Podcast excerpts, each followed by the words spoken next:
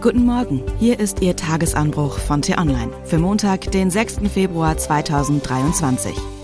Was heute wichtig ist, droht Deutschland eine zweite Flüchtlingskrise? Geschrieben von der politischen Reporterin Annika Leister und am Mikrofon ist heute Anja Bolle. Als Putin im Februar 2022 mit seinen Soldaten in die Ukraine einmarschiert ist, hat das in Europa die größte Fluchtbewegung seit dem Zweiten Weltkrieg ausgelöst. Inzwischen sind mit rund 1,2 Millionen Ukrainern hierzulande mehr Menschen aufgenommen worden als während der Flüchtlingskrise 2015, die Deutschland vor eine Zerreißprobe gestellt hat und 2017 maßgeblich zum Einzug der AfD in den Bundestag beigetragen hat. Dass man davon bis jetzt wenig mitbekommen hat, liegt nicht zuletzt daran, dass freiwillige und ukrainische Communities einen Großteil der Last schultern. Familien pflastern ohnehin beengte Wohnungen mit Luftmatratzen, Helfer öffnen Fremden ihre Türen. Und dank einer EU-Richtlinie müssen die Geflüchteten keinen Asylantrag stellen und dürfen rasch arbeiten. Doch noch immer fliehen viele Menschen vor Raketenbeschuss, Mord und Vergewaltigung im Kriegsgebiet.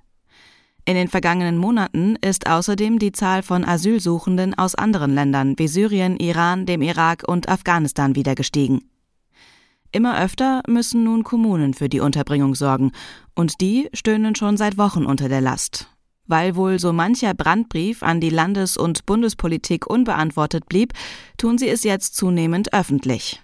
Die Kapazitäten seien begrenzt, haben zum Beispiel hessische Kommunalpolitiker an den Kanzler geschrieben, darunter CDUler wie Grüne. Aktuell mieten wir wieder Hotels und private Unterkünfte an, um die Lage zu bewältigen. Andere Verwaltungen, zum Beispiel die der Hauptstadt Berlin, bringen die Menschen wieder in Zelten, Containern oder Turnhallen unter. Humanes Wohnen sieht anders aus. Und in der Bundespolitik? Kaum ein Thema.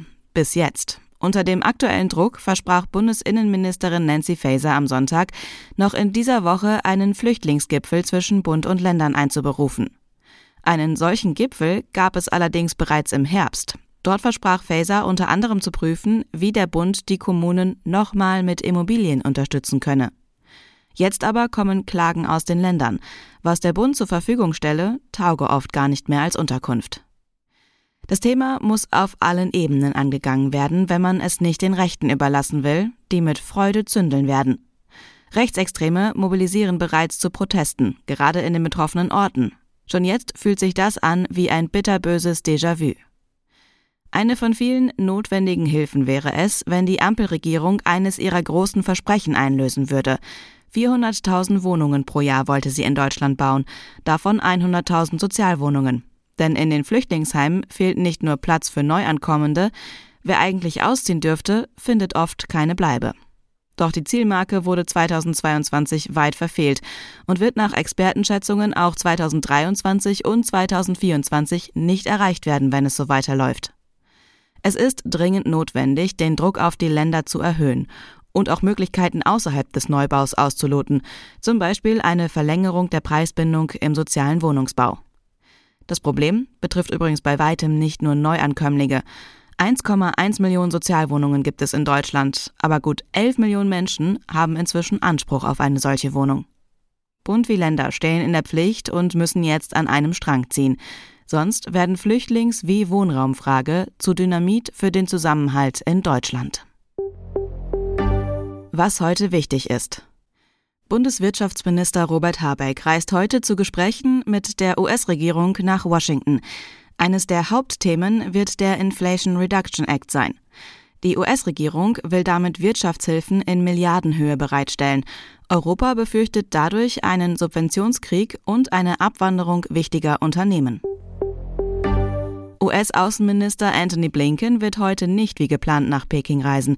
Nach dem Abschuss eines Ballons im amerikanischen Luftraum, den China als Wetterballon bezeichnet hat, die USA aber als Spionageballon, wird sich Blinken mit den chinesischen Reaktionen befassen. Ex-Verfassungsschutzpräsident Hans-Georg Maaßen hat am Sonntag ein Ultimatum zum freiwilligen Ausstieg aus der CDU verstreichen lassen. Die Diskussionen um einen Ausschluss aus der Partei werden in der Union auch heute anhalten. Am 13. Februar will sich der Vorstand mit der Causa Maaßen befassen. Und was ich Ihnen heute insbesondere empfehle, bei uns nachzulesen, mit der AfD feiert die umstrittenste Partei Deutschlands heute ihren zehnten Geburtstag. Viele der 18 Gründungsväter werden bei der Party fehlen, weil sie inzwischen fast alle ausgetreten sind. Einer von ihnen hat mit T-Online gesprochen und sagt, die heutige Partei habe er so nicht gewollt. Den Link zum Artikel finden Sie in den Show Notes. Alle anderen Nachrichten gibt es auf t-online.de oder in unserer App. Das war der T-Online Tagesanbruch, produziert vom Podcast Radiodetektor FM. Immer um kurz nach sechs am Morgen zum Start in den Tag. Hören Sie auch gerne in den neuen T-Online Podcast Grünes Licht rein. Dort gibt es in 10 bis 15 Minuten Tipps für einen nachhaltigeren Alltag. Vielen Dank fürs Zuhören. Tschüss